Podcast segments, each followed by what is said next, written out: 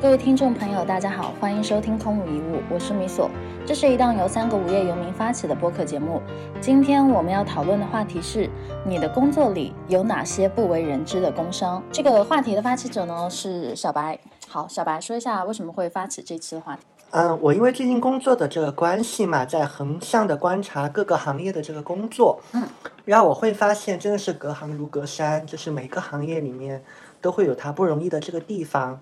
而且因为大家嗯，就是存在一些不了解嘛，其对实是会倾向于去低估别人的这个痛苦，然后去低估别人工作这个价值的，嗯啊，然后恰好最近我我自己身上也遇到一些问题嘛，就是。嗯，大家会很羡慕你自由职业者的状态，然后也会觉得好像你教练或是顾问的这个工作好像很容易的样子，或者他感觉不到它里面那些难的点到底在哪儿，也不能理解它为什么那么贵啊 OK 那就触发了我想抛出这个问题，也刚好想跟你们讨论一下。嗯哼，对，嗯，OK，那我们就从大家各自做过的一些行业当中，可能被忽略的工伤开始聊吧，或者说你们知道的一些行业当中潜在的一些工伤，或者说你们自己经历过、体验过的行业当中的一些工伤，去谈一下。好像应该先从你开始聊吧，因为你的 你做工作过的的鬼种畜类好职像业是比较多的对。哎呦，我我之前以为我的工作经就是鬼畜嗯工作已经够多了，后来我发现，就是自从自从见了你以后，我就再也没有提过，就是类似我、我工责过的鬼畜工作多这个人设。对，哦，对对，我我我跟各位说一个很有意思的工伤吧，就呃，我之前不是做过，就是在那个《周报》做过美食记者嘛，嗯，然后呢，周围人可羡慕我了，包括我我家里人也特别羡慕听我起来，就像大众点评 V 九一样的感哎觉，对不对？就是就是属于那种呃，你去到各种地方，商家都是讨好你们的，呃，然后呢，你唯一要做的事情可能就是嗯，去去那边饭店吃饭，中午吃饭，晚上吃饭，然后都是那种。嗯，就就很好的那种饭菜嘛，你们想象一下，就是高档的餐厅，然后很昂贵的饭菜端到你面前，然后让你品味的那种。呃，刚开始的时候你会觉得，哦，这这份工作简直是太幸福了，但久而久之呢，你就是我我已经吃到了当时是什么样的状态，就是呃我的味蕾已经辨别不出来任何东西了，就是好的。不管是什么菜系哈，比如说粤菜也好，日料也好，什么什么也好，就吃到你嘴里，你会发现都差不多了。嗯，你的阈值在疯狂的被拉高那个瞬间。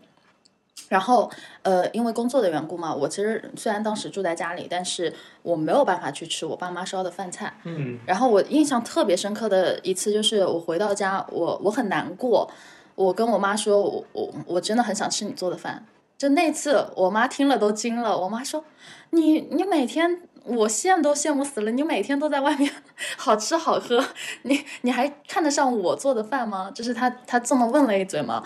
然后我我就跟她说，我的味蕾已经在麻木了，然后那种感觉让我非常的糟糕。嗯，就嗯那种不仅是你物理上、身体上的麻木，啊，还有就是心理的麻木。就你看到这些东西，你都会觉得说，怎么嗯又要吃了？这你你很痛苦。包括晚上，嗯，可能因为当时是朝九晚五的那种状态嘛，那你很早就可以上下班了。下班如果真的有什么事情，也一定是叫你去吃，嗯啊、去吃那家餐厅新开的什么之类的，嗯，他们家有什么特色菜什么之类的。但你就觉得这样的工作可以说一点幸福感都没有了。就简单来说，如果你太容易得到一个东西，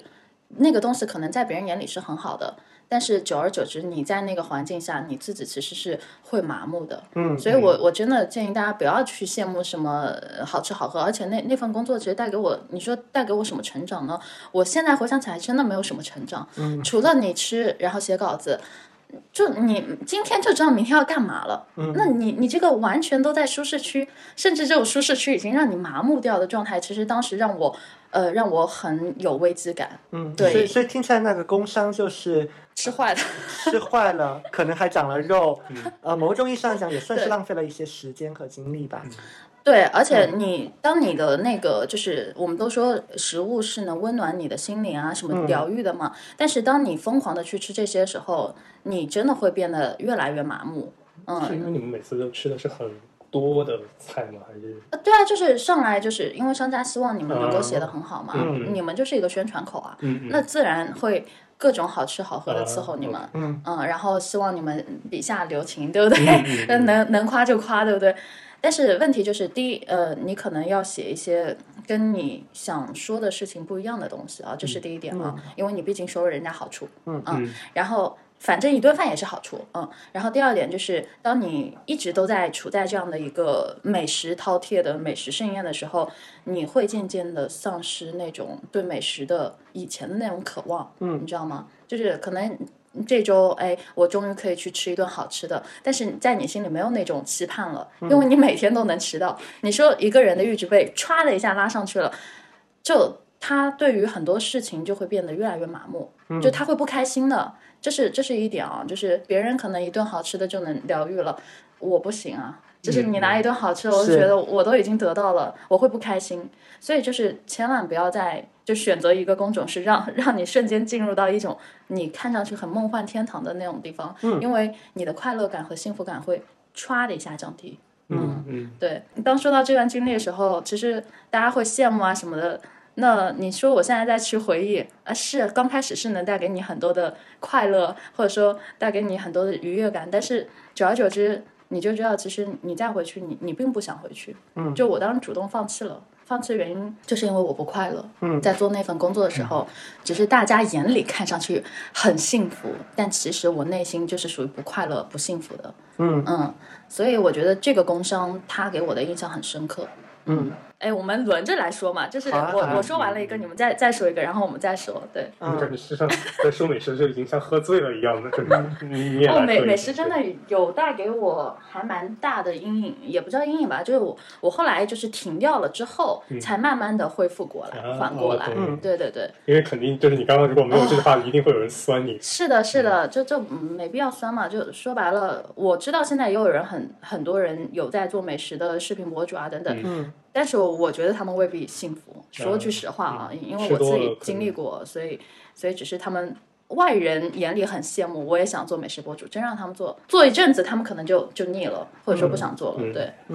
我联想到我我第一份工作，然后也算是嗯呃有这样一个特点，就大家会觉得它带有点神秘感，会觉得听起来就好像棒棒的，因为在外企的市场部嘛，哦，那做的也是好像大家都觉得很有意思的这个事情。明白。然后你看做新品啊、拍广告啊、做各种有意思的活动啊、做创意呀、肯定都是很好玩的。呃，然也确实刚入职的时候你会觉得很新鲜，嗯因为呃市场部是整个一个整个生意的中轴嘛。嗯嗯，但但我仔细想想，它带来的这个工伤是什么？因为我理解工伤是嗯任何一种工作，它都会伴随着一定程度的一种痛苦，而且这样的啊痛对苦，呃，你如果不是找一个非常信得过的人，那个人是不会跟你说的。是嗯，呃，除了这个以外，就是每个工作，呃因为工作它都是按照一定的一个程式去设计的，嗯有一个程式也就意味着它是一个框架，它也会给了你一些限制。那我就在想，我对于我来讲，这个所谓的痛苦和限制是什么？在当时那工作里啊，嗯，好玩的地方就不说了，但一个麻烦的点在于说要处理非常多的人际关系。 OK，啊、这个对于初入职场的人来讲，其实还蛮有挑战的。嗯啊，因为怎么讲？嗯，可能因为我大学念是理工科的这个关系吧，我觉得在大学里面，嗯，本来理工科的很多很多交际是非常简单的，都是围绕着这个对与不对，嗯凡事就看公式嘛，看道理嘛。那整个校园的文化也是相对来说比较简单的。但一旦到工作里面，你会发现，因为你市场部是整个项目的发起者和牵头人，对，嗯，你并没有对其他部门有这种所谓的这种权利，但事实上你又在扮演着这个领导者的这个角色。那怎么去处理好这个人际关系，保证你的这个事情能够往前推进？嗯那这就是个蛮大的一个挑战。嗯，而且其实因为我们 我们手上是有钱的，哦，那一旦涉及到预算，你看总体的预算又是有限的嘛，那就是会涉及到不同部门间的这个预预算的这个争抢，还有各种各样的明争暗斗。懂嗯，然后市场部里面，嗯，我是觉得人精蛮多的，就是的大家都是人精，然后大家都很拼，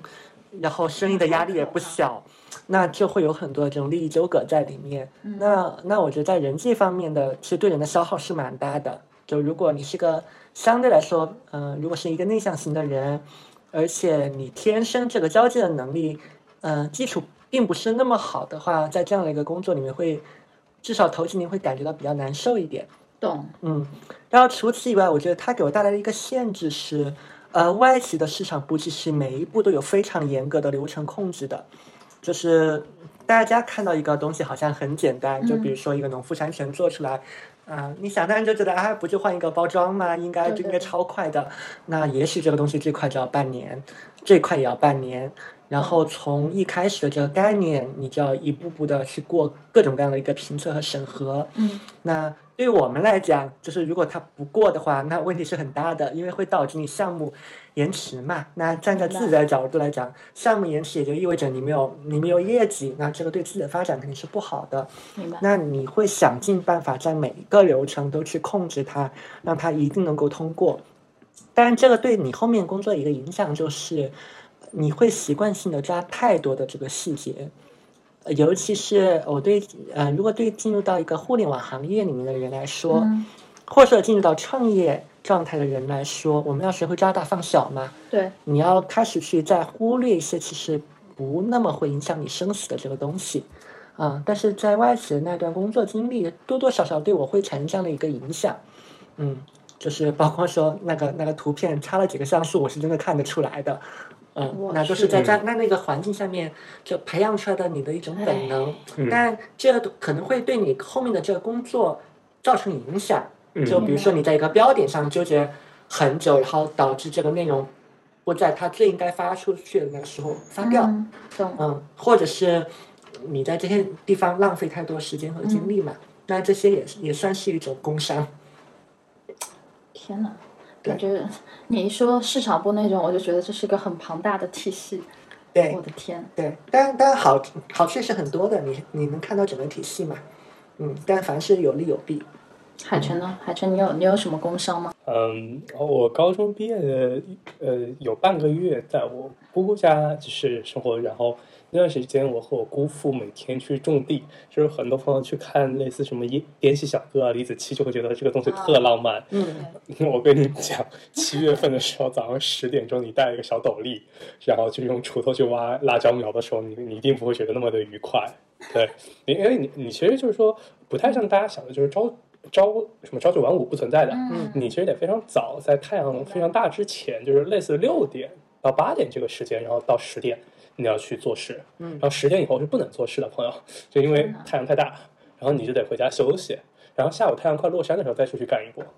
啊，其实是这样的一个作息，嗯，一定一开始觉得特别好玩，嗯然后等你就是差不多你得用一个扁担两个篓子嘛， 懂，是不是感觉开始有那种就是是的对背着篓子要下谷的那种味儿了， 是不是？然后呀，你种过地，差不多我们当时得挑，我感觉没有，应该没有一百斤哈，但是几十斤肯定有。但你要知道，那玩意儿不是平的，因为我们那边是山地嘛，嗯你也得山里面来回来回走明，白然后你就会发现，就是你的脚步不是很够用。但是我会发现，我姑父的脚步就是特别够用，就是就是各种特别崎岖的山坡，他都能就是挑着非常重的担子就往前走。嗯，然后我我的话就是非常踉踉跄跄，对你就会感觉那个时候你就武德不是那么的丰沛。然后嗯，其实给很钱吗？你姑父啊。给钱吗？包我饭啊。嗯对啊，因为因为我我小时候我小时候有一二三年级，基本上都在我姑姑家长大的，就是我把我所有的姑姑和姨妈基本上家人都蹭了一遍。对，就就因为我爸妈小时候就是他们因为可能就是因为工作上的问题嘛，就基本上我嗯中饭晚饭都不在我自己家吃，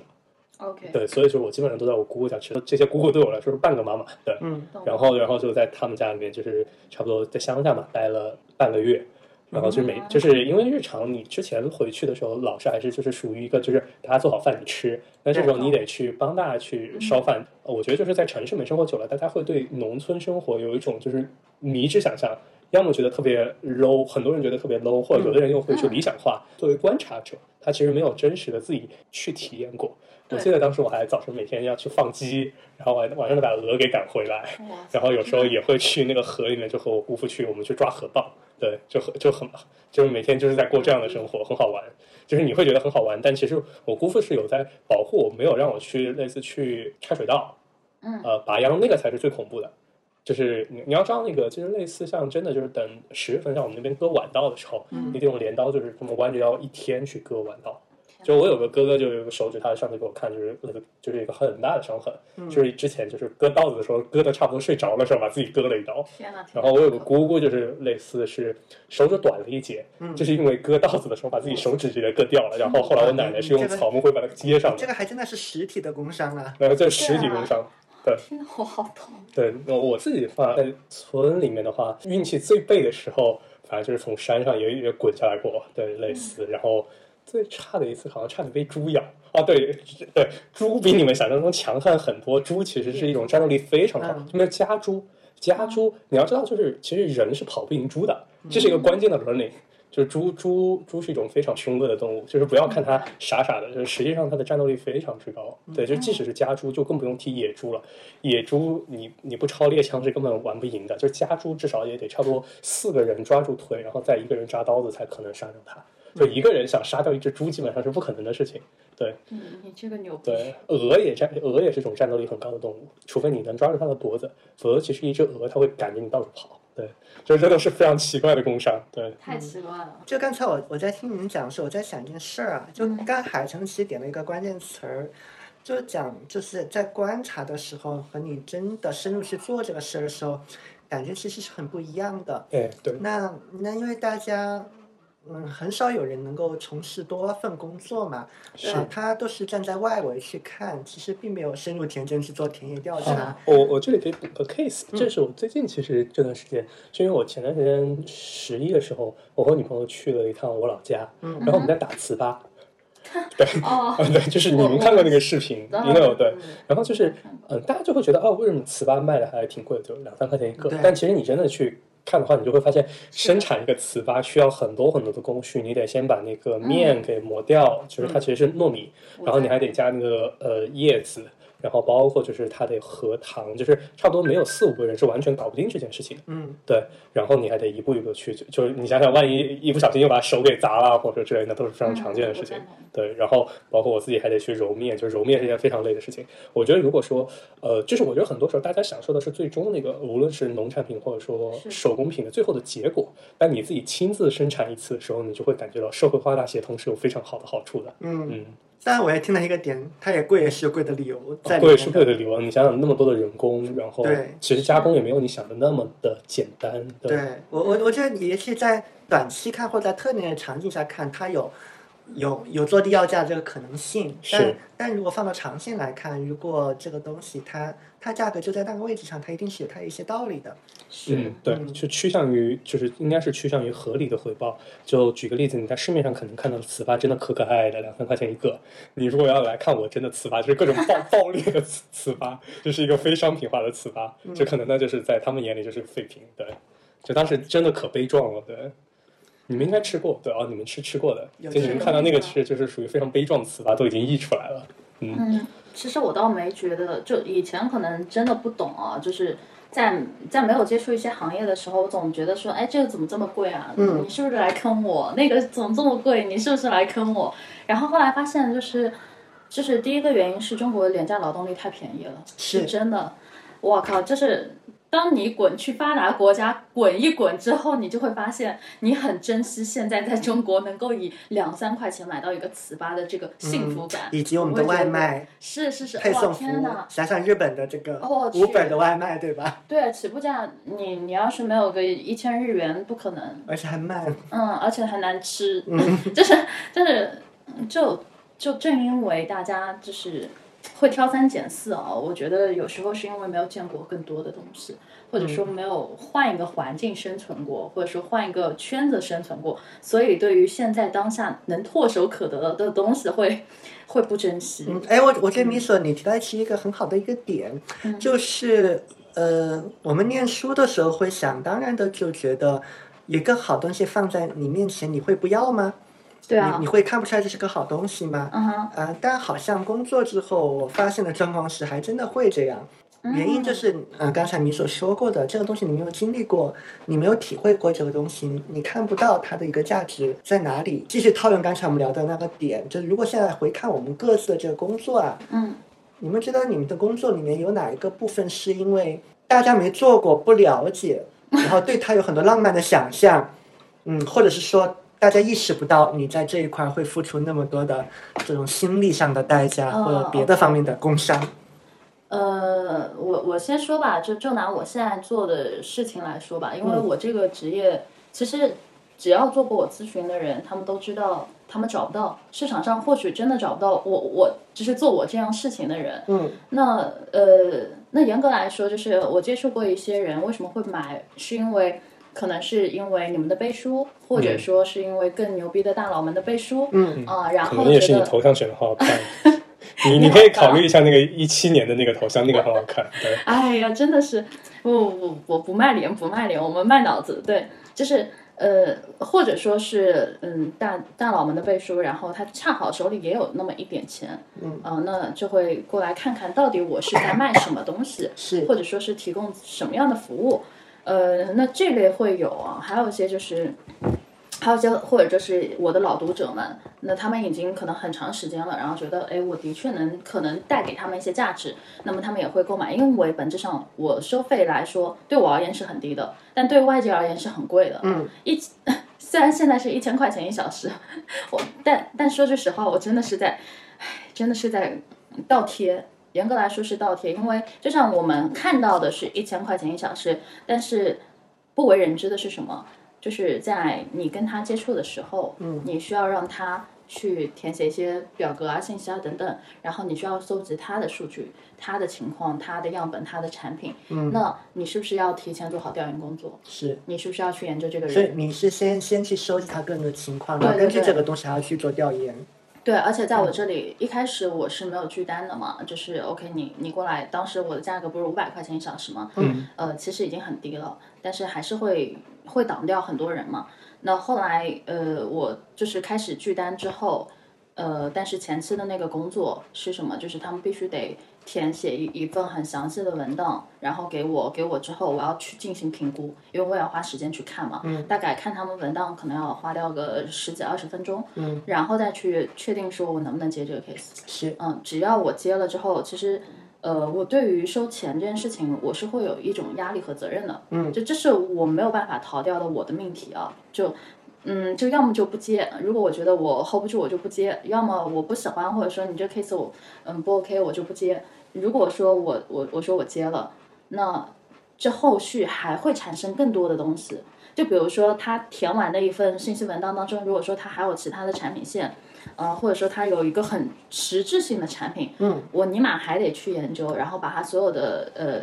你可以理解为社交平台上的一切的信息全部搜集下来，然后去思考说，哎，为什么它这个这个东西会出问题？嗯那我要在咨询正式开始之前，我要把这些东西其实都给记录下来，嗯、然后再去。跟他正式咨询的时候再去对，那你想，我在这件事情上，如果说一个难一点的产品，我在这件事情上要花的时间是多少？绝对不是一个小时，嗯，对吧？那那大家只看到了这一个小时的咨询费，却忽略了隐性的那些大量的成本，就是你的研究工作啊，然后你的调研，还有你各种对于它它的分析等等，其实这些都需要时间的。是，啊，所以其实大家就是只看到了现象，或者说没有去看到现象背后还隐藏的哪些东西。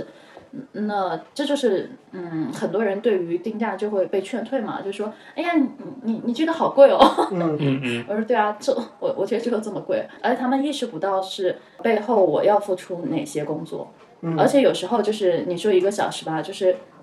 会出现什么情况呢？聊着聊着就没有时间了。当然，我一开始的时候，我刚开始的时候是没有注意到这个点的。嗯，那后来我就注意到之后，我大概会在。十五分钟，因为我现在设置点就是十五分钟以内。如果一小时十五分钟以内，我按照一小时；但是如果超过十五分钟到三十分钟之间，那不好意思，半小时的费用。对，嗯嗯，尤其是不熟的人或者是怎么样，我我会跟他很详细的说明这个你情你现在有任何的就是纪律性的做法可以保证你，嗯，一定在那个时间点结束掉，呃，一般来说我会掐整点去做咨询，嗯，然后就掐是整点，可是我们已经聊起来了，对然后到那个点你还没有，就是感觉明显这个话题还没有结束，如但已经哦马上要，OK，OK 到时间了，呃，一般来说是这样的，就是我自己会有两种做法，第一种就是在开始之前，嗯我直接手机设一个闹钟，然后放在那边，嗯，这是第一种，就是我面谈的时候，呃，然后第二种就是，比如说我之前到一个时间，我一看，哎，差不多还有就是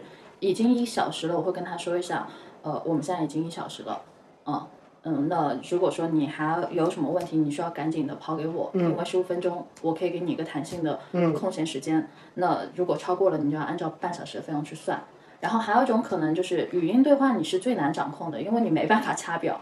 对，就是所以往往超时的是在语音当中，但是有些人还蛮好的，就是他一旦超时了之后，他他会一看说，哎，这次可能他一开始是预约的一小时嘛，嗯然后他发现说，哎，超时或者怎么样，他会很主动的再把那个钱补给我，嗯嗯，就这种是我特别喜欢的那种很 nice 的那种嗯客人，对，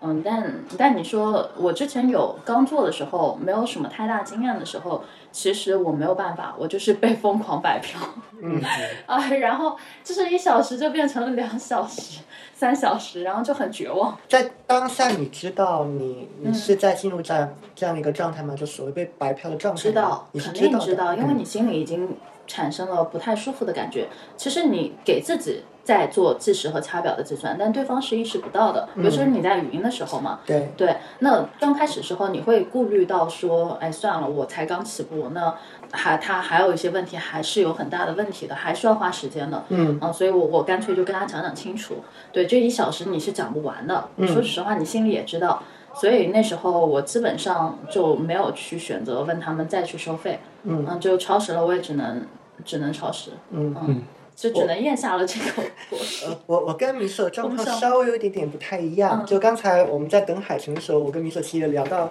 聊到一点，但但这一块我觉得呃，更多是呃是我自己的问题，还还不完全是因为我工作导致的。我很多时候会出现就是跟人聊过了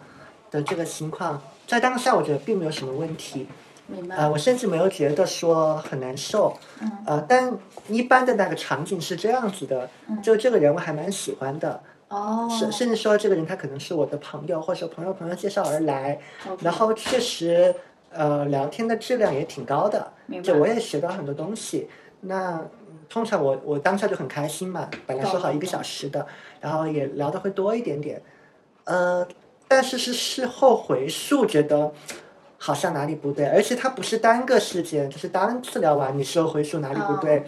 也许是连续好几次这次这样的累积之后，你收费比了吗比如说，你你可能没有收，或者只收那一个小时的费用，但你可能聊了三四个小时，好吧，嗯、就会出现一个状况，就是那段时间你会特别累，因是为的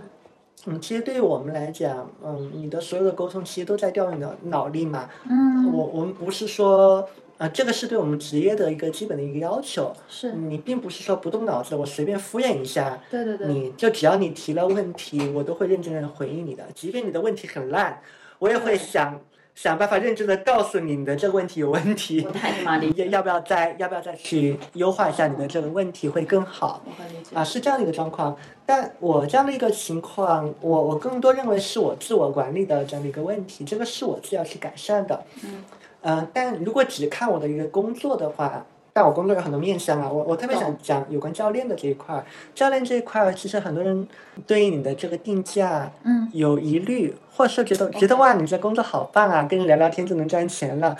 呃，也是因为对他因为不了解。嗯、因为在中国，嗯，相对来说教练的覆盖面还没有那么的广，跟国外相比，大家没有体验过，所以大家不理解为什么一般一个教练他都要三个月左右开始起步，嗯，嗯，而且为什么是通过对话的方式？而且为什么是你你提问题而不给我答案？原因在于说，其实教练他要处理的是人的改变，他是要为改变负责的是啊。当然，这个责不可能说百分之百由我承担，因为毕竟改变的主体是你而不是我。但是是两个人会共同去承担这样的一个这样的一个责任，而且呃，真正要教练的这个事情，它一定不是一个轻松的一个小事儿。嗯就不不是说我要改变一下如何如何开口讲话这样，但他可以是啊，但我做的是商业教练嘛，他做事情会更加复杂一点。他白比如说可能涉及到这种团队的管理，或者说职业上一个非常大的转型，就是这个改变的这个代价非常的大。 ，OK，嗯，然后如果没有教练的这个介入的话，他可能会在原地一直死循环，可能半年也就过去了。嗯，哎，嗯，所以才会有这样这样的一个职业出现。那其实教练的那个对话的过程本身也是非常的呃心心累的，这个我觉得甚至比做顾问的这工作还要累。我可以给你还原一下那个场景啊，就如果你是我的这个教练对象，因为大家对他不了解，会可能对教练的一个想象就停留在我我就不给你答案，我就抛问题就好了。 OK，但其实全程你要非常就全神贯注的去聆听客户说的每一个字眼，嗯，以及人经常言不由衷，我懂，不能直要接辨别听他字面的意思，懂所以要要去听他的语音语调，观察他身体语言，然后然后然后去回想他刚才的表达跟之前说这句话有没有一些内在的冲突，明白然后要非常敏锐的去捕捉很多的关键词。嗯，就比如说，如果他一直在说“但是”“可是哦，OK ”，OK，那这通常就是自我设限的这个表现。你要去抽丝剥茧嗯里面的这些关键的信息啊、包括是说你要去辨别此刻他是在陈述事实，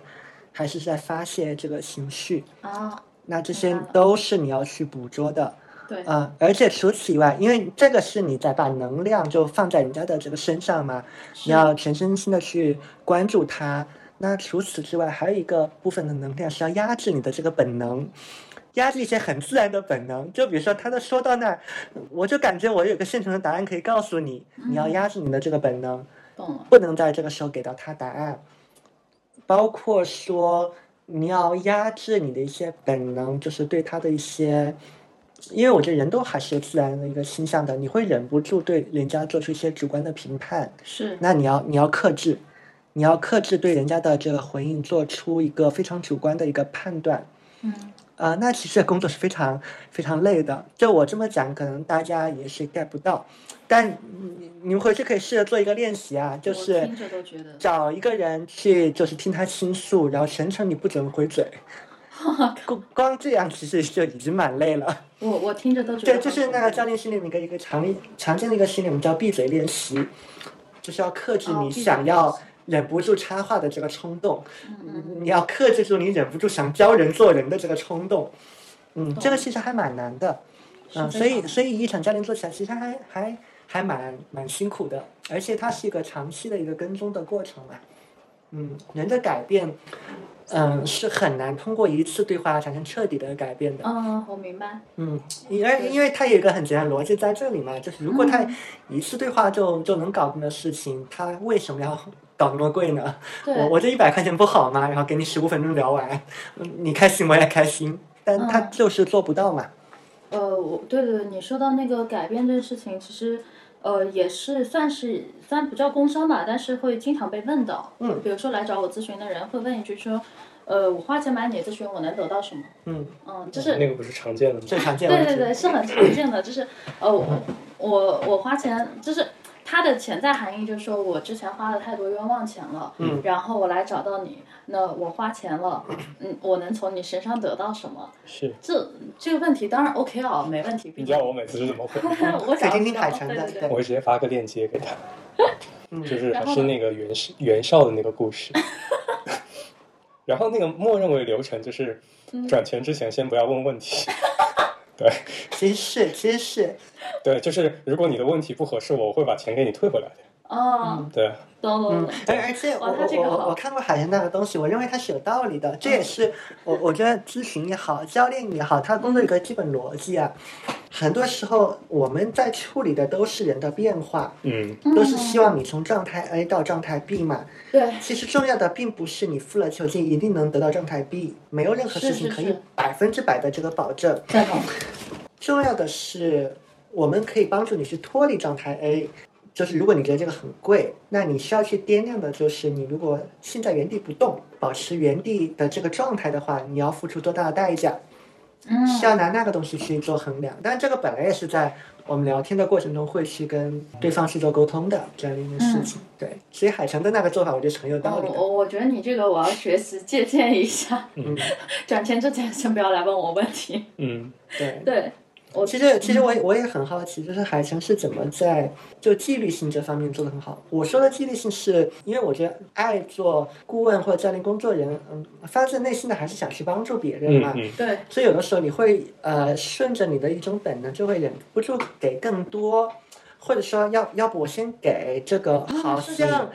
因为我经常会有这样，就好像当时当下我觉得这个也不费什么脑子，我就讲讲吧，然后开口就我就随口讲了个东西，然后就开口要个请，还蛮奇怪的。哦，我懂你意思，因为我觉得，我记得我周一的时候跟你提嘛，我觉得我本质提供的根本就不是咨询，而是一个类似杀猪服务，嗯，就是拖一只猪过来，然后我们也不拉什么小黑板讲如何杀猪，就是我先杀头猪，慢动作给你看，好哦，刀递过来，你也自己给我捅一刀，嗯大概就是这样子的状态。所以那这个时候，既然猪都拖过来了，那其实就一定会有成本嘛，嗯啊，就嗯就就这么一件事儿。对，嗯，那那可能是因为我们的业务形态是稍微有点不太一啊，样的。对我嗯我也是，就是是至少你你肯定不做心理按摩吧？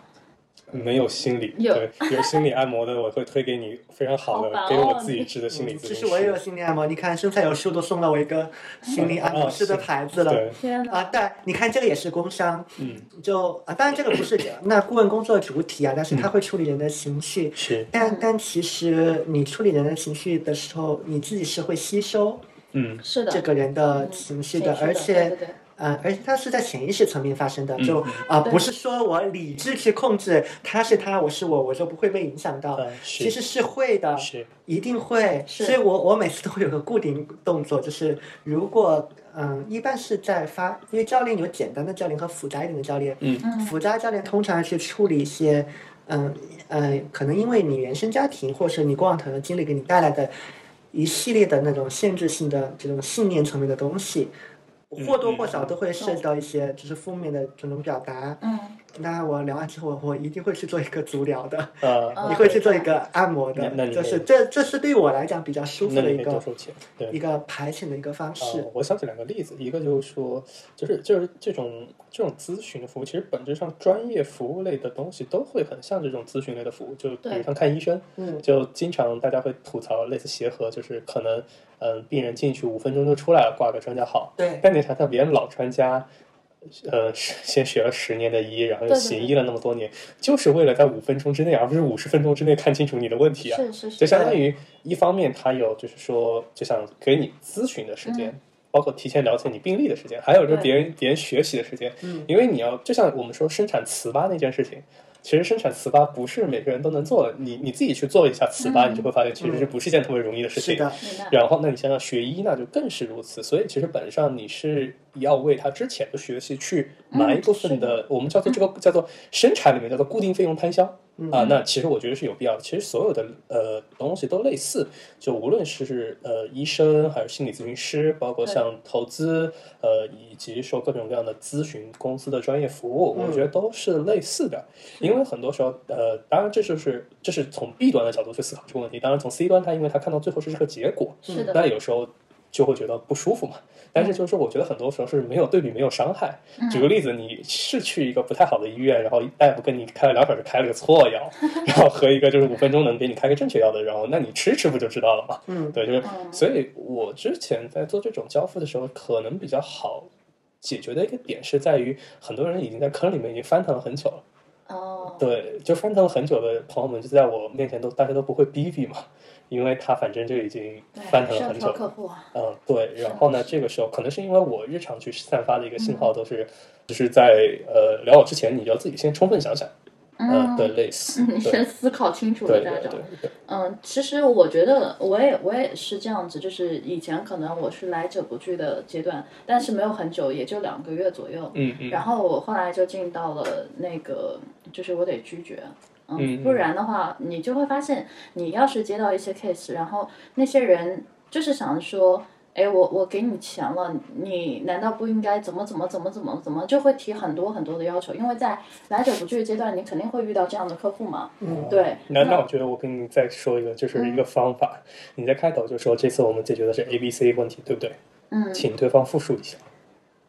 对，嗯然后在结束的时候，你可以说你有五分钟，哎，还有 Q&A 的时间，而不是说你还有什么问题吗？啊，OK 对 OK，，就类哎似，，这个这个边嗯这界是一感哦个确实在很好。流程上可以去改善的一个地方。嗯嗯，对对对，因为本质上，如果是你在一对一的咨询时候，呃，大多数人他是没有怎么说呢，就是没有那个意识的，你可以理解为没有时间的概念和嗯意识，他会觉得说，哎，我已经买了你的这个咨询服务，呃，那么你就应该嗯啊，我还有一一招，哎嗯就是我会如果说他类似问一些其实之前别人问过的问题，因为我不会写成那个小书嘛，嗯，OK，然后我就说你要截留先看，你不要让我扫盲，你直接啊告诉我，就你看我有啥不懂的，嗯，然后让我做 A、B、C 的选择题，不要让我给你做开放的作文题。啊，OK，对，就是类似，就是那这样，他其实自己也建立了框架嗯，他好我也好，对嗯、明白对明白。他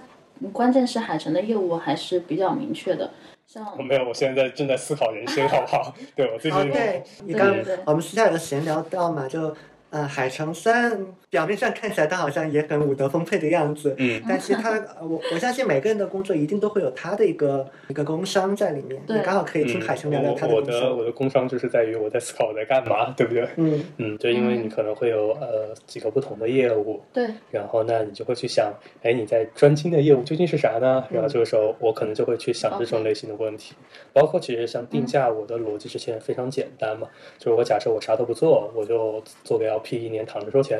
然后我再去除以工作时间，那这就是现在就是那个标价，我其实就是这么去简单嗯，呃去所计以这算。个这个问题在哪里呢？就会让你觉得不舒服的那个地方是什么呢？呃，如果说你想想所有的东西，其实在我看来就是叫做赚钱和愉悦度嘛。嗯那如果说不赚钱，那你就得提供愉悦，对吧？嗯那愉悦的话，就是要么就是就是说白了，就两头能占最好。那要么就是提供一端，有的状态聊的不是特别的舒服，懂懂。那你这个时候就会出现就是双亏嘛。嗯嗯那是最的后我会发现，就是放到这个状态，首先就是哪怕就是这个人聊得我不开心，那我至少就是说那个心理上的感觉，就是至少我站了一边。那我最后会发现呢，大概到了这个数以后呢，嗯就是你也不知道为什么，就大家跟你聊的时候也会做更好的准备，嗯然后呢，大家也会想的更多，然后呢， OK 提出的问题也不会特别的，呃就是他看看书自己能搞定的。那这时候我的嗯幸福感也提升了，啊，那我就觉得是都很开心，嗯我觉得都很开心。我自我就相当于从，呃，更多还是从我自己作为一个，呃，商业模式的角度，我去思考所有的问题。嗯，对，海城的这个说法让让我联想起来我这边的一个观察，不知道跟你们这边是不是一致？嗯呃，我是发现，呃，从我的情感回馈上，就是我觉得我有，我有通过这种脑力上的这个交流，得到得哦到一种愉悦，或者是说从金钱回报，嗯这两个角度来看，嗯，确实明显的，我感觉现在 to B 会更好嗯啊、嗯就会时常会有有一种我不想做单个客户的这种，嗯，我这种我也感是觉我也有这样嗯的，感觉。但我觉得金钱这边是比较好说，因为支付能力的这个问题吧嗯，和它这个支付能力上限，嗯的问题，嗯，脑力上的这个问题怎么说呢？啊，因为 to C 这边它有一个挑选的一个成本在里面，是，就即便是哪怕我弄一个问卷去筛，我只筛有特定这个简历的这个人，那我得设计个问卷吧，我还得筛哎对，这个简历吧，你还是有一个成本在里面的，而且筛出来的人，不知道这是不是跟我的工作有关系啊？因为处理的都是像跟领导力发展啊、情商发展啊，嗯嗯，这一块相嗯相关的这个问题，很不太容易在个人身上看到很多，嗯，让我觉得有有很多我不太知道的啊，我啊、懂嗯能够勾起我其他好奇心的东西，反倒是在商业组织这边比较容易勾起我的一个一个学习的兴趣吧。嗯，所以好像嗯，我最近都有一个很明显的感觉，就是 to C 这块越来越不想做。嗯，我懂你意思。那我可以补充一个，其实我跟你的观感是一样嗯的，就是什么呢？为什么我从 to C，因为刚开始时候是 to C 嘛，嗯呃，从不挑选客户到开始立刻进行了挑选客户，其实正常来说，我我的节奏是非常快的，嗯，可是能两个月我我就进入到了下一个阶段，然后一直提价，就是因为我发现，呃，to C C 这个东西就好比你在海量的信息当中，然后去去捞东西一样，你嗯很难去、呃确保你捞的就是好的或嗯者是优质的信息源，嗯，就是就是你很难识别，但是 B 呢，to B 的话，就是你要知道，虽然是 to B，我们说是 to B，但是来找你的往往是领导者，嗯，或者是创始人，对嗯、或者是高管，anyway 都都 OK，他们自身走到那个位置，就意味嗯着说他们要具备极高的素质或者说能力，也不能说极高吧，就至少他们是具备呃打工者们没有的思维。我觉和得能认存知活下来的都是都是强者了，都对是相对对的强对者了。所以他们各方面的能力是不会差的，认知水平也不会差的。那他们在找到你的时候，第一，他们有经济实力，这毋庸置疑，大家、大家就是该怎么聊就怎么聊，嗯，你不用觉得不好意思。第二，他们有思维认知，就说白了，他们起码是知道，哎，你在做的事情和我在做的事情可能它不一样，但是大家都知道嘛，就是我们也是在做一个 trade，就是那种交易 trade，嗯然后那在这样的情况下，你们反而聊的会更有效率，且你指不定还能从他身上去学到很多东西。嗯，你你觉得这个差别的这个原因在哪里？就是为什么会 to B 和 to C？呃，嗯就是大家就就，嗯，也不能叫个人素质吧，就是你嗯跟他沟通这个观感上，他为什么会有那么大的差异？呃，你想，往往 to B 的人，我我默认为他们就是已经经历过不少事情的人，嗯，他们要做一个企业，那也知道自己是怎么摸爬滚打走到今天这一步的，嗯，不管是他们是企业主还是高管，嗯、那肯定自己都经历过一些东西了，是那在在这样的一个经历上，就是不是说 to C 不好，to C 有好的嘛，对吧？但是大部分情况下，就是你会发现 to B 他们具备的能力和素养是 to C 可能大多数达不到的。嗯，那那个达不到有很多的因素啊，比如说 to C 他可以是大学生嘛，嗯，那他可以是职场新人嘛，那那就是你想，不是说不是我这里没有任何的偏见哈，对对这些，只是我说在经验上，呃，大学生也好，职场新人也好，求生意，对，他是他是不具备一个工作经验的，嗯他不具备社会经验。 嗯其其实我其实我想到的点是在，因为我我是把它想象到，对比如说你跟对方的沟通的这个场景嘛，嗯，那理论上来讲，你们应该互相都能够理解对方的这个价值，啊，然后好吧就愉快的促成这个合作。但实际上的一个状况就是，呃，对话的两端经常用的不是同样的一套语言体系。对啊，那正常，嗯，如果对方他没有经历过，他其实是无法理解你的语言的。嗯是，就是他体验的不够多。就这也我是们说没有没有真正意义上的这种所谓的这种移情或换位思考嘛，一定是他经历过，或者他有过嗯是相似的这个经历，他才能够理解你在你在对说对什么。对，而且，嗯，我是觉得大多数就就包括我接触的样本来看，我跟你是一样的感觉，就是 to B 的 to B 整体的认知也好，跟你沟通的方法，然后还有大家的边界感和分寸感，都要远大于 to C。嗯，这个是这个是你没有办法去，就就我知道可能会有人来杠啊等等，但是就在我接触的那些样本当中，那就是这个数据事实就摆在那里。嗯，对我我想到那个奈飞公司他们的一个招聘原则嘛，说我们只招成年人。呃，当然这个成年人他不是指这种生理上的成年，是指心理上的成年。呃，那那确实是我们接触到 to B 客户，嗯，这种成年人会更多一些。对呃对，但我我的我的一个理解，这可能真的是一个自然选择的一个结果吧，因为心理不成熟的人，大概率在这个市场上已经被淘汰掉了。就如果他们嗯是自，他们并不是大厂的，不是有着自己实打实生意的这个人嘛，懂懂那懂。他们都是这么摸爬滚打过来的。是，就一定是具备高情商的。说句实话，就是嗯我我我看生意做的还不错的那些人，真的情商也好，人情世故是很懂的。嗯反而那些就是嗯一般般，或者说哦混经历得太不浅太的好的，嗯对，其实往往是不具备这样的一个能力的。就就我我们说就是你杠嘛，但是。很多的杠，你会发现，其实大部分杠精可以自己审视一下自己生活嘛，嗯就过过得舒不舒服，好不好，自己心里肯定还是有数的。对，就是我也一直在说嘛，就不是说恐吓啊，嗯而是我的真实的想法就是，呃，我很可能在久而久之之后，to C 这个我会越收越窄，越收越窄。嗯，就是我我觉得这要求是会越来我觉得越这是高一个基本的对基本的规律，就任何一个就是呃靠脑力工作的这样的一个知识型的工作者，嗯，其实他都会呈现这样的一个趋势。我们对对我们对并不是一个所谓就是开山鼻祖这样的人，其实，在嗯我们之是前有非常多的前辈。你们去盘点他们的这个经历，你们都能看得到。那也是早期开始会做的泛一点，然后慢慢慢慢嗯他会去收窄，然后直到有一天他们可能就会关闭了跟公众的这个交流。嗯，是我我觉得这就是一个基本的规律啦，就没有什么好争辩的。所以上次是是你说还还谁说我忘了，就是说你要珍惜你能拿钱买到的东西，是海城吗？我忘了，还还是胭脂王，我我我我你好嗯，这句这句话一定是胭脂王说的。哦我日常说的话应该就是说，拿钱或者比钱更重要的东西更更换，对吧？啊，嗯对对对，你还能换出来。那个胭脂王，对他他可能比较刚吧，他就是说，呃，就是好像是当时买一个什么东西吧，他说，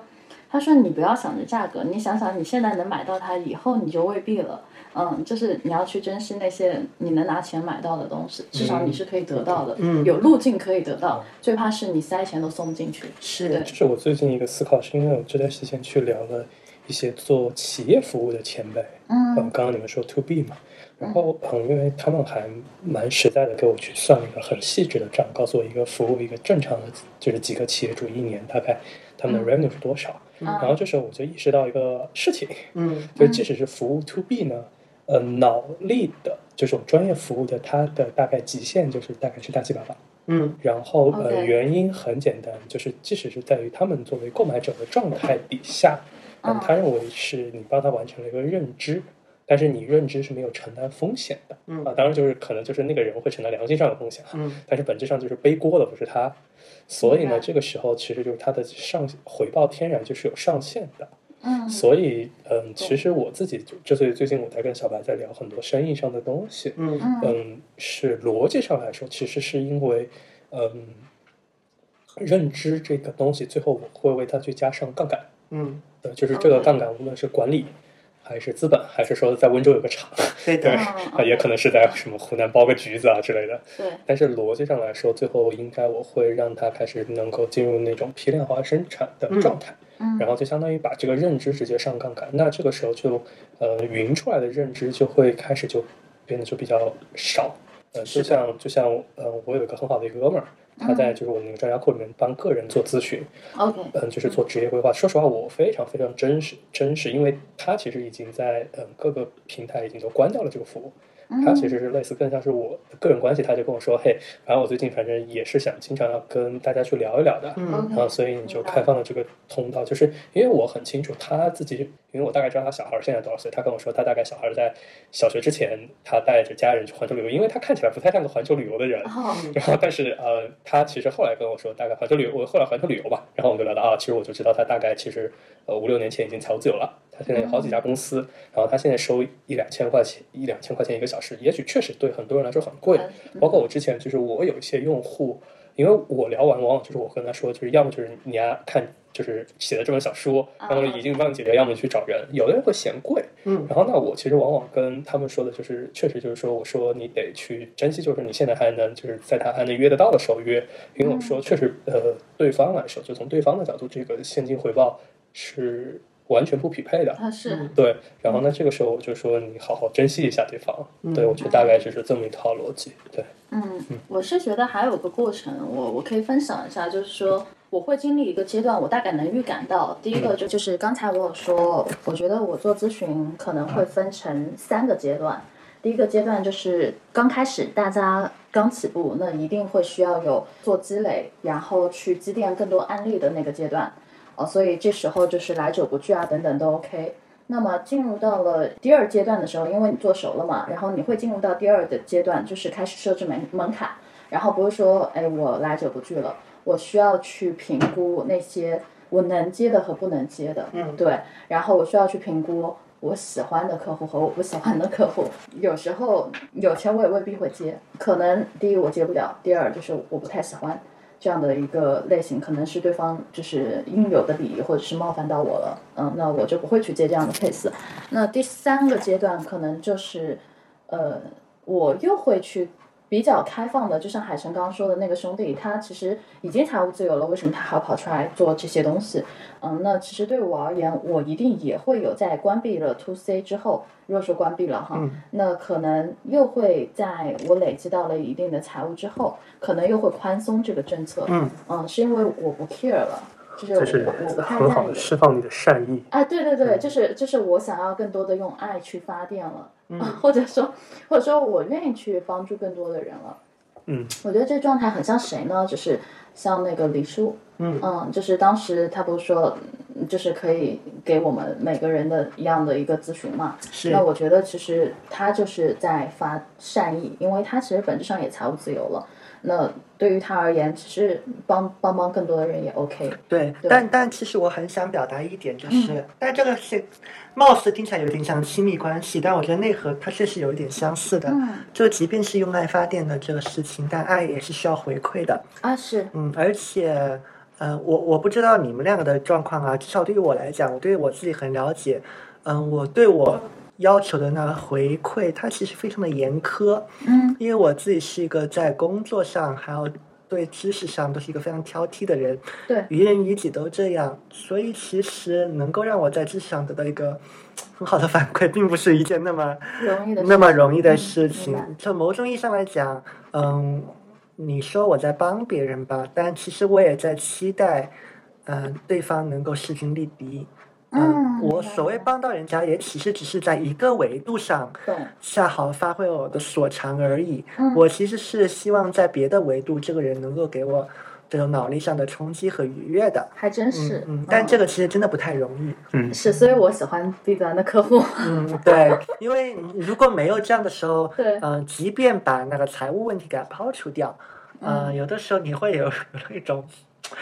就是默默收了这个钱，但有一种莫名的一个屈辱感在里面，就好像你贩卖了刚才那么一一段的时间，然后收了那么一个钱，嗯，而且那个之前我们跟海城也聊到嘛，很多生意其实私下你、你真的从金钱上来去计算的话，它其实是不合算的，是，嗯，这是我，我如果我花了一个精力，花了一小时，产生了一个非常没有是的，没有质量的一个对话的话，这一小时的时间我，我是可以去产生更大的一个价值的。是的嗯我，其实一个付费内容也不值这个价格了，对吧？是的。你想，如果耽误一分钟，然后没有把视频发上去，然后会被那种罚五百块钱生活费，然后我就哦破产了，对对对嗯 对不对？啊，这这个远意义远大的多了。嗯，但是很多人，我觉得还是没有那个那个概念吧，时间的概念，嗯，计算到或者说精确到每一小时，我都不想说分钟了，就是每对一小时。呃这也也是因为大家，我这也能理解，因为大家处在不同的这个阶段上，所以对那个时间价值的那个颗粒度，嗯呃啊，，OK 理解颗粒度是不太一样的。反正今天，嗯，我们有的没的也聊了那么多了嘛，对，嗯，我觉得今天我们还聊的还蛮 蛮随意的，也不知道有没有偏离这个话题啦。那我我们就来说一下，就是最后总嗯结一下吧，就是呃，我们聊这个话题的目的，或者说，因为我们也是很 random 在那边聊嘛，嗯所以我觉得其实这个话题对我们三个人而言，其实意义还蛮大的。嗯，当然我们做播客，大家都知道，就是本质上其实是用来解决我们自己的问题的，或者说遇到的一些难题嗯啊等等。那那我觉得今天这期还有点不太不太一样，嗯因为说实在的，当当我把嗯、呃这些事情讲出来的时候，我觉得它已经不是一个问题了，嗯然后我也有我自己的一个解决办法，不管是说嗯、呃对我自己的，还是说对于这个工作本身，它本来就应该要承受的一些代价，嗯、我 OK 都我都非常清楚，它它就不是一个问题了，嗯、之所以讲出来，其实也只是为了让。希望让更多的人理解我们的这个工作，嗯而已，呃，就是你可以不跟我产生任何上的合，任何意义上的这合作，这没关系。但我觉得应该让更多人去理解我们的这个工明作白它本身一个特点。嗯那或者，嗯、说大一点，我觉得每行每业的人对都应该要有更多的这个发声，因为只有发声。你才能让其他人理解你的这个工作，它真正有价值的部分在哪里。嗯它有哪些不为人知的辛苦，以及所有东西，我觉得从长期上来看，基本它的一个价值还是可以反映在这个收益和它相应的这个代价上面的，是可以看得出来的。那这一切都建立在大家要发声嘛，要要要多去聆听嘛。对，嗯其实说白了就是同理心啊。你想，就我我最后拿一个互联网行业来做一个比较吧，因为我觉得听播客的很多人都是互联网行业的。那为什么产品经理、运营还有什么程序开发之间会有那么多的争执和撕逼嘛？嗯，本质上就是大家都不知道大家在干嘛，大家都不知道大家的工作呃，或者是排期到底是什么。嗯，而且我知道还蛮多的企业，其实他们内部很难打通，就部门和部门之间是不知道大家在做什么东西的。嗯，可能是因为一些内部政治上的问题，也有刻意不打通的这种可能性。对，就导致说你根本就就你会站在你自己部门的视角利益，甚至你这岗位的利益上去想，为什么你不给我排这个期？嗯嗯，就是会有这样的一个情况。那对于对方而言，他肯定也有他自己的立场和利益，或者说他有自己的，或者是 leader 的那些问题啊等等。那他也有自己的难处，所以我觉得很多东西是隐性的，你根本就看不到的。就是我自己觉得说，这一次播客其实目的就是第一方面是，哎，通过我们自己遇到的一些可能隐性的不被人察觉到的一些呃难处，然后造成的工伤，去更多的希望大家能够自己也去观察一下周围，或者说观察一下自己身上存在哪些可能你自己都意识不到的工伤。对，这是这是一点。然后第二点是，呃，我觉得其实说这期还有很强的目的，就是希望大家有同理心，就是凡事多去思考一下为什么，或者说。比如说，你觉得收费贵没问题，但是你要去思考一下，如果你是他，嗯，嗯你你会怎么设置？嗯如果但嗯有人要来咨询你，你会怎么设置但？话又说回来啊，这个这个思考它本身就是很反人性的，它是很累、很耗换位能思考的。很难。小白给我的 training 就是换位思考，真的。对，其实那个教练工作里面很很重要的一环，也涉及到人际关系的，一一定会去做这个练习，这个是需要干预的，这很难。嗯嗯，我也不指望每个人都会去做这样一个事情，但至少对我们的听众朋友，好像要求可以稍微高一点吧。嗯，是，大家至少可以多嗯多有一点这样的一个意识。平常我我觉得包括很多渠道嘛，像空无一呃，这不是空无一物， 那播客也好，或者说像 B 站啊这些平台上，其实有蛮多人都会去披露自己很多职业的这个细节。对啊、可以多去了解一下，看看人家的这个呃工作到底哪一部分真正在产生不可替代的价值，然后有哪些你没有意识到的人家需要付出的成本和痛苦。嗯嗯。嗯，我觉得同理心是很重要的事情，而且同理心能决定，呃，就我最我昨天刚写的那个文章嘛，就是说商业当中的人性，就是 humanity 和那个 attitude 嘛。其是，实本质上，我的灵感也是在于说，真正你真的想要走到一个很高的位置，嗯，野心和决心当然是 OK 的，你的能力也是也是需要的，但还有一些就是。就是你需要有人性 （humanity） 当中就包含了就是共情能力、同理心，然后还有就是协作。就说白了，你能更好的跟人协作，不是因为你你那么的能力有多强，而更多的是因为你有同理心，或者说你知道怎么处理人际关系。嗯而这不是说你光靠理性，然后光靠你的技术代码写的多好就可以搞定的，而是要你真的去站在人类学的角度去观察每嗯个人。把把对方当成一个人类，对对对，就把对把对方视为人，而不是一个一个符号，是对，，对，这这也是我想要和大家说的，就多多一点善意，然后多一点同理心。让世界充满爱。好了，好的老师你有什么想要说的吗？嗯，我想起一个一个点吧，就是说有一句话叫做，嗯，基督的崇拜者和敌基督其实是同样的，就是说嗯大家都其实只不过是极端的表达了单一的立场，而嗯呃是其实你得嗯最好两边都看看，甚至更多角度的看看，嗯，然后能够更加理解每个人的站位，呃，因为我会发现，嗯，其实有一个比较伤人的话，就是叫做，就是如果你去你去如果去羞辱一个人的工作，你可以就说，哎，这个东西不就是什么什么什么吗？嗯你可以消解一切的事情。对呃，我觉得对我来说改变有一次很大的就是，嗯，就像之前大家去看那种什么各种抗日剧或者战争电影里面，你经常会发现逃兵。嗯，嗯或者说那种什么躲在战壕里面就吓得尿裤子的人，呃大家都觉得这种武德特别不丰沛嘛。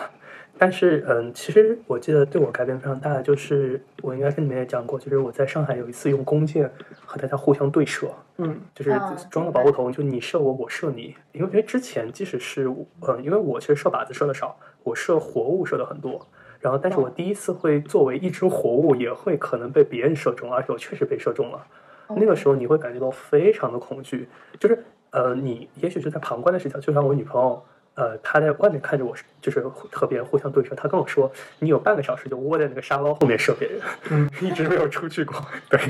因为可能我自己之前的认知是那种就是武德非常充沛的，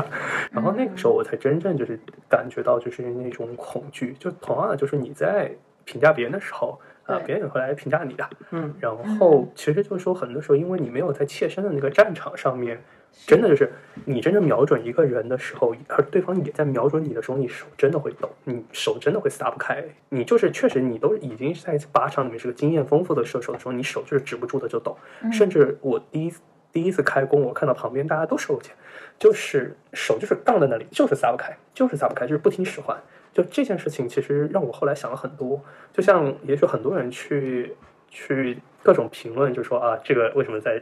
就是为什么就不行啊，或者说之类的。其实这是因为，就像那个工伤一样，嗯他没有在那个状态底下待过，然后不能去很好去体会那个状态，所以就可能会不能完全的切身处地，而发表评论又是一件非常没有门槛的事情嘛。嗯，然后那这个时是候的其实呃也就会出现一些问题。其实我之前还会被一些人的评论困扰，然后后来我想到了一个绝妙的一招，就是每次。如果被别人评论了，嗯我会去戳回他的头像，去看看他发了什么。然后发现，然后这个时候，其实我就会发现，很多时候我也没有那么大的不舒适感。嗯，对，这样的话，其实因为你就会发现啊，对方是这样的状态的话，那其实你也就会大概知道是怎么样的状态。因为就是说，如果说有一些人说了，就是我觉得确实不太舒服的一些话。啊，嗯我一般都会留我的微信，然后大家去聊聊，就是哎，你看的问题是怎么样？嗯我其实会发现，就是说很多人问下来，因为可能就是我觉得是自助式心理治疗吧，嗯然后呢，这个时候哎，大家去聊聊为什么？然后你会发现，很多时候要么就是你发的东西，可能我语文不太好，有的人会理解错意思，嗯那也可能就是确实就像点头像，可能大家会发现不太是一路，嗯嗯，也有可能就是他今天就是单纯烦了，就想找个人骂一骂。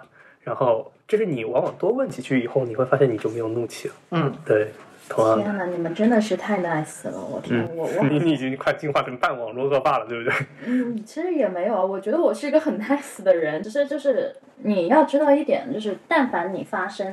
不管你发的是好的还是不好的，一定有人杠，嗯，这是一嗯个铁律，这是自然法则，我都将它视为自然法则，就是优胜嗯或劣或汰，者一定会有说人，它杠。是现在的这个嗯这个传播环境下会造成一个状况。嗯，对对因为对，今天我那个在等海神中，我们还在聊，可能啊，上一年年头人都知道，在人人网时期，嗯，对吧？其实蛮蛮多时候，呃，我觉得这个表达相对来说是比较收敛的，因为大家都各自封闭在各自的这个圈子里面，嗯嗯嗯然后大概率的能够在同一个圈子里面的，大家都在享有同样的一套世界观，在共用同样的一套语言嘛。那那相应的，它是少了很多多元的乐趣了。嗯，但但同时也不会有那么多这种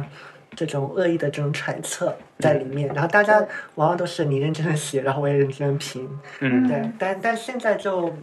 嗯，因为传播环境有发生变化嘛，那其实传播环境也在影响大家的这个态度和一个习惯。然后，如果说你们也有自己的不为人知的工伤，欢迎在评论区给我们留言，我们都会仔细的去看的。另外还有一件事情，希望大家帮个忙，就是我们最近在做播客话题的征集，然后我们会把这个播客话题的什么文档发在。那个播客的下方评论区，所以大家如果你们有什么想要听我们聊的，或者说你们有什么困惑，都可以填在石墨文档当中，然后我们会根据收集的问题，然后进行播客的下一期的选题。谢谢。